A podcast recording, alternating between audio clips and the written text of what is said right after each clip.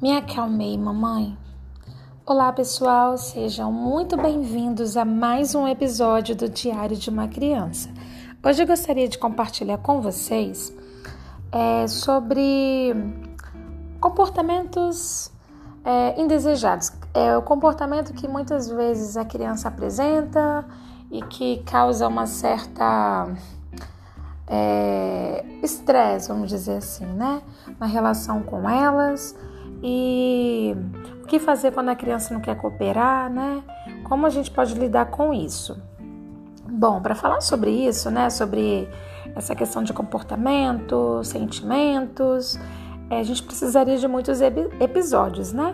Mas hoje é, eu gostaria de compartilhar com vocês sobre algumas atitudes para nos ajudar, né, para nos auxiliar quando precisarmos tomar algumas decisões com relação a isso.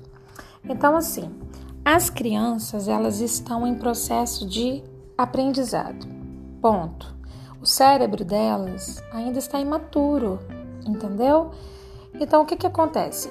Tem um livro maravilhoso do, é, chamado Cérebro da Criança, é, que ele fala assim que o cérebro de uma criança pequena, é, com as minhas palavras, tá? Ele não dá conta, na maioria das vezes, de pensar antes de agir. Eu vou deixar mais na descrição desse episódio, tá bom? O nome certinho do autor. Então, assim, é, o cérebro está imaturo, ele não dá conta, na maioria das vezes, de pensar antes de agir. Então, ele precisa de, de tempo né, para que isso aconteça. E eu li também uma vez que, não sei se foi nesse livro, mas eu já ouvi, já li uma vez, é, sobre a questão cerebral, né? Que o cérebro ele está pronto aos 24, acho que é 24 anos, se eu não me engano.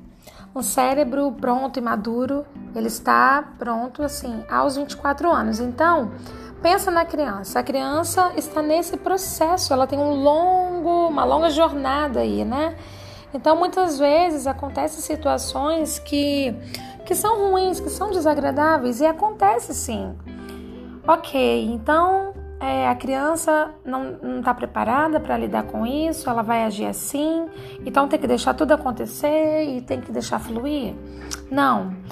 É, para ficar mais claro, eu gostaria de ler um, de, um de ler um trecho do livro A Criança Montessori de Simone Davis. Eu sempre compartilho aqui nos episódios com vocês, é um livro maravilhoso. E tem uma parte do livro que fala assim: vou ler um trecho que vai é, ajudar um pouquinho nessa para esclarecer é, como a gente pode lidar nessas situações. A criança não está pronta, ela não dá conta ainda de lidar com isso. Então, a gente não pode deixar para lá. A gente tem que continuar mostrando o que é o certo, o que é o errado, né? O que é esperado e separar, né, o sentimento do comportamento. Ou seja, nós podemos admitir, ok, você está se sentindo assim, né? Deixa a criança é, expressar o que ela está sentindo, sabe? É, deixa ela admitir, mostrar, inclusive os sentimentos negativos, digamos assim mas nós podemos também ajudá-las nesse processo.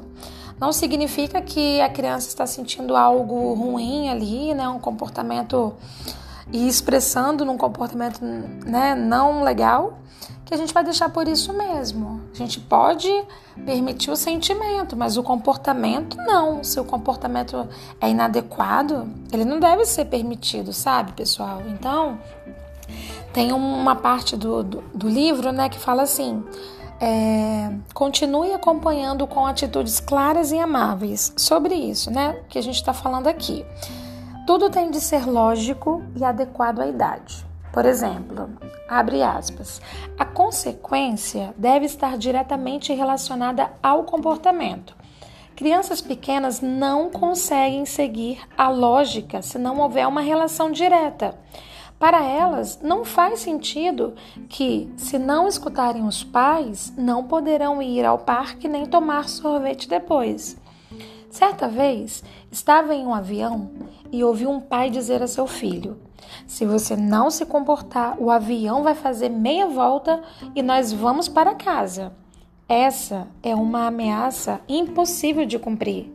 Por outro lado, prometer dar adesivos à criança se ela se comportar bem é um suborno. O correto, na visão dela, né, é achar uma consequência lógica. Por exemplo, se as crianças estiverem jogando bola dentro de casa, temos de pedir para pararem. A consequência lógica seria tirarmos a bola de cena e deixar as crianças brincarem lá fora depois. Então, assim, é, é bem interessante nessa né, essa parte aqui, né, que ela trata sobre é, tudo, tudo ter de ser lógico, né, e adequado à idade da criança. Ela fala, inclusive, de expressar é, o limite de forma clara para a criança, né? É, não, é, não é preciso explicar o limite toda vez se a criança, por exemplo, por exemplo já sabe o limite. Né? A gente não precisa ficar explicando toda hora para ela. Né? E isso tem que estar tá claro para a criança. E se o comportamento indesejado né, ele continuar, a gente precisa falar menos né, e tomar uma atitude clara e amável. Então, assim, é, limites também precisam ser definidos, né? Defina limites de segurança para a criança, admita os sentimentos negativos. A gente também precisa se colocar, muitas vezes, sabe, no imaginar o sentimento da criança, porque às vezes elas estão inseguras, elas estão infelizes, né, com a imposição de, de um limite dado, mas a gente também é, a gente não vê as coisas pela perspectiva da criança. E isso é importante, isso é necessário. Ela tem uma parte do livro que fala assim também, seguindo aqui um pouco, fala assim: imagine o sentimento da criança. É, eu aprendi com a comunicação não violenta a tentar imaginar o que uma criança está sentindo, em vez de simplesmente nomear diretamente o sentimento. Por exemplo, é, expressões, né? Parece que você, né, pontinho, pontinho, você está me dizendo, ou você está se sentindo, parece que, imagino que você possa se sentir. Então, assim, ela traz dicas, né, para perguntar. Pergunta se a criança está decepcionada, dê palpites, né, para ela sobre como ela está se sentindo, né? É, tenta descrever o que elas estão, o que elas aparentam estar sentindo, né? Então, é, é importante nós, como adultos, ajudar a criança a esclarecer os seus sentimentos. Então, a dica né, que eu deixo, que eu compartilho com vocês hoje é essa: é, é permitido o sentimento, né? Todo mundo tem sentimentos e é ok, mas a forma como a gente vai expressar isso, né, é outra. Um comportamento indesejado é um comportamento indesejado e não é esperado. Mas existem formas, né, da gente trabalhar isso. Claro que é um, é um constante, é uma constante aprendizagem, né, gente? É, é um hábito, é aprender um pouquinho aqui hoje, amanhã a gente vai evoluindo mais. E é assim que acontece. Então, é sobre isso que eu gostaria de, de conversar com você. E aí, quais são os seus, os seus maiores desafios com a criança?